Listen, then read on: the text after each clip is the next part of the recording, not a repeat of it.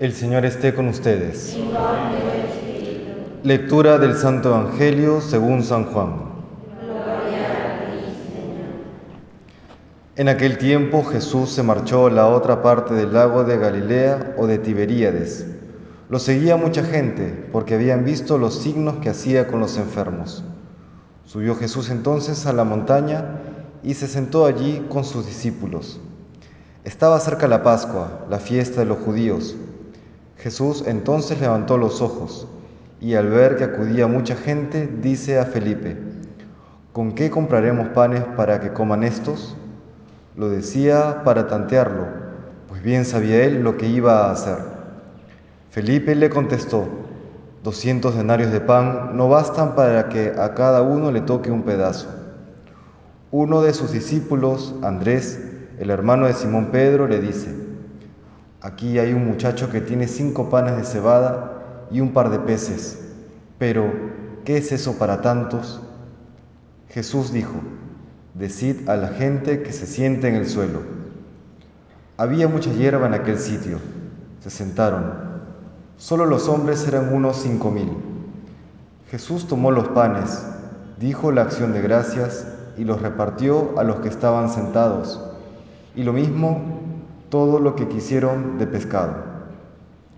Cuando se saciaron, dice a sus discípulos, recoged los pedazos que han sobrado, que nada se desperdicie. Los recogieron y llenaron doce canastas con los pedazos de los cinco panes de cebada que sobraron a los que habían comido. La gente entonces, al ver el signo que había hecho, decía, este sí que es el profeta que tenía que venir al mundo. Jesús, sabiendo que iban a llevárselo para proclamarlo rey, se retiró otra vez a la montaña él solo.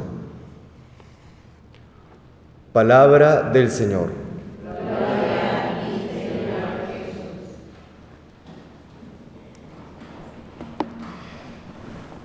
Quisiera destacar dos actitudes que encontramos en este Evangelio. La primera que surge a partir de la propia experiencia de la vida cristiana. Encontrarnos en una situación en que la realidad desborda nuestra capacidad de acción. Se encuentran estos discípulos, los apóstoles de Jesús, Jesús mismo, ante esta multitud de personas y Jesús les plantea un gran reto. ¿Cómo le vamos a dar de comer a todos estos que han venido? Y ante esta situación se asustan y dicen, bueno, ¿qué, qué, qué vamos a hacer? Dice Felipe, 200 denarios de pan no bastan para que cada uno coma un poco.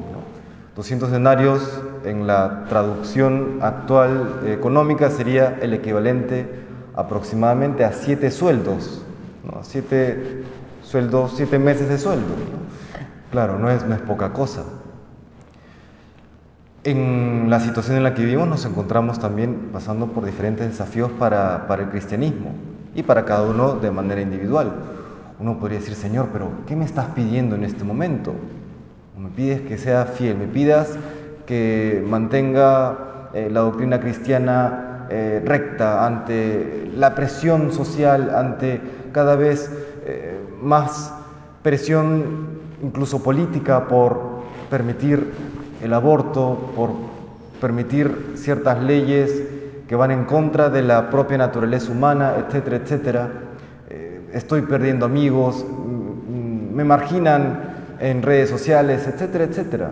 Uno podría decir, parece la tarea ya destinada al fracaso. ¿Cómo lo podían pensar los apóstoles? ¿Qué es lo que hay que hacer? ¿Qué es lo que transforma la realidad? Recordemos que es la presencia de Cristo. La presencia de Cristo lo que termina transformando aquello que es totalmente insuficiente humanamente hablando, Él luego lo hace viable, factible, con su gracia. Dios, nuestro Señor, jamás nos va a pedir algo que sea imposible. Sí nos puede pedir algo que supere nuestras fuerzas, como lo dice también San Agustín, pero es para que hagamos lo que nos toca y luego le pidamos lo que ya no podemos hacer por nuestras propias fuerzas y Él obrará el milagro. Obrará el milagro tanto entonces como ahora, porque recordemos, Jesucristo está tan presente entonces como ahora, porque Él ha resucitado ahora que estamos celebrando la Pascua. Y la segunda actitud que quería destacar es este, estos discípulos que al verse saciados ya querían proclamarlo rey. Es que claro, hemos escuchado en dos momentos que estaban maravillados por lo que hacía, por los signos que hacía. Curaba enfermos y por otro lado alimentaba eh, sin tener que esforzarnos prácticamente nada. Eh, ya no necesitaríamos ni hospitales, ni clínicas, ni postas, ni nada. Y por otro lado, pues trabajar queda de lado porque si estamos con Jesucristo, siempre nos sacia de pan, de pescado, de perdices, etcétera, etcétera. Y Jesucristo ante esta situación se retira. ¿Por qué? Porque Él no es un Dios, y lo voy a decir quizás así un poco en bruto, no es un Dios de flojos, o no es un Dios para los flojos. Es un Dios para aquellos hombres y mujeres que hacen lo que les toca y que en, alguna ocasión puede, por supuesto, eh, realizar algún milagro o algún signo para ah, descanso del alma, descanso del cuerpo también, por supuesto. Pero eso no quita que nos toque hacer aquello que nos toca hacer. ¿Por qué lo querían proclamar rey?